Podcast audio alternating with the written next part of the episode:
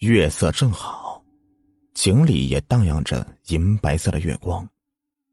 可以看清井里的那个人，他面色极度的苍白，五官倒是很清秀，头上挽着发簪，因为只能看到他的上半身，好像穿的是丝绸的衣服。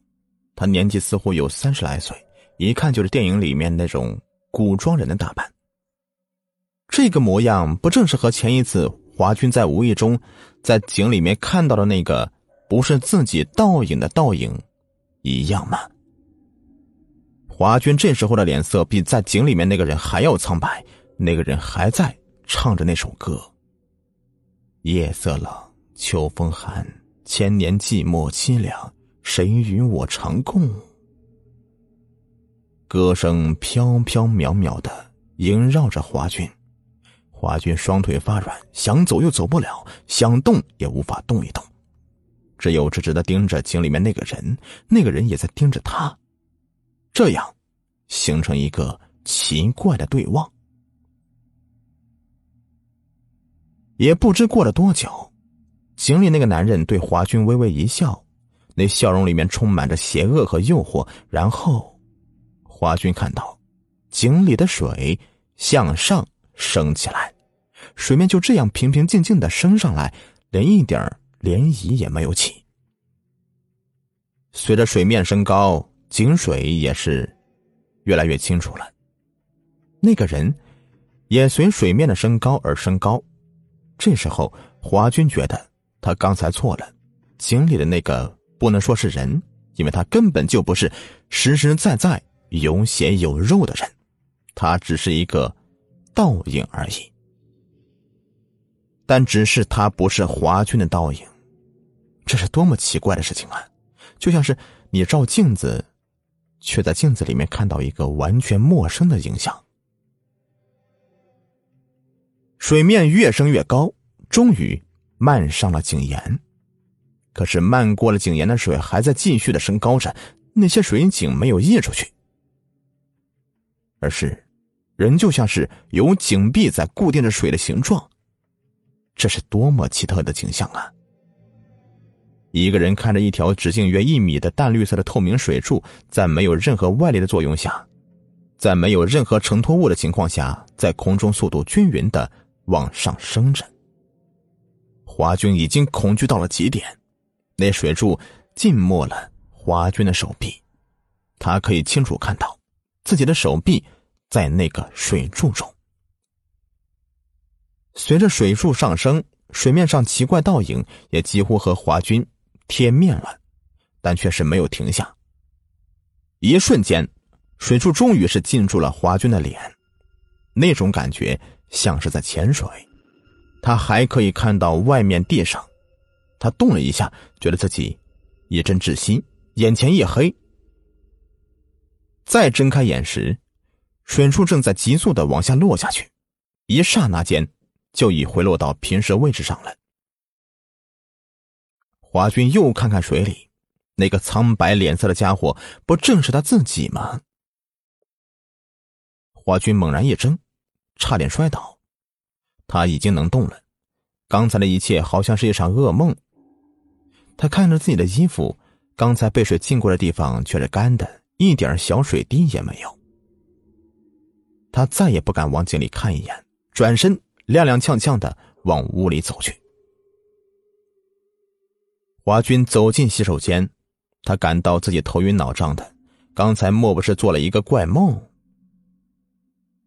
他一边安慰自己，一边打开水龙头，把头放在水下冲着。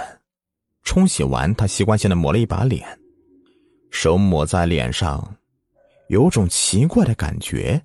在心上，他的手摸到一张平滑的脸，不是指华军的皮肤光滑，而是他自己的脸上是平的。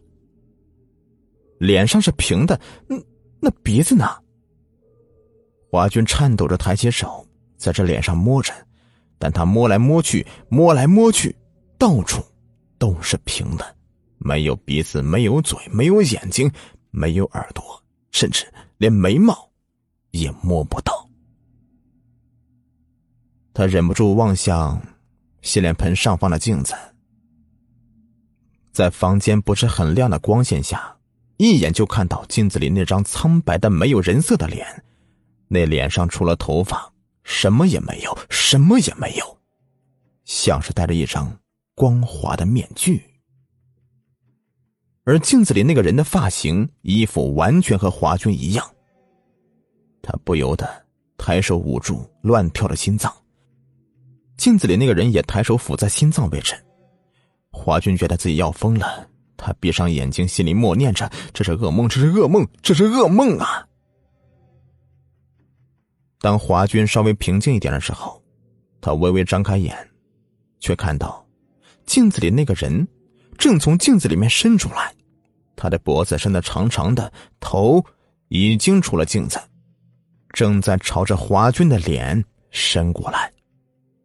华军狂叫一声，猛地用尽全身力气向那个伸出来的头上打过去。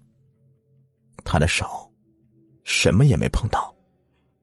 由于用力过大，他的手打到镜子，可是他的手却穿过镜面，好像落在一个虚无的空间里。第二天早上，小李来上班的时候，看到办事处的门还没有开，华军这家伙一定是在睡懒觉了。小李都习惯了，拿出钥匙，打开办事处的门，小李却呆了。他发现办事处里面一片狼藉，除了办公桌还在那里，其他东西，包括桌子的抽屉，全都不见了。地上乱七八糟掉的纸片杂志、稿纸、水笔等东西。华军的宿舍门开着，里面一样是一片狼藉，除了床和写字台，什么都不见了，连床上被子也没了。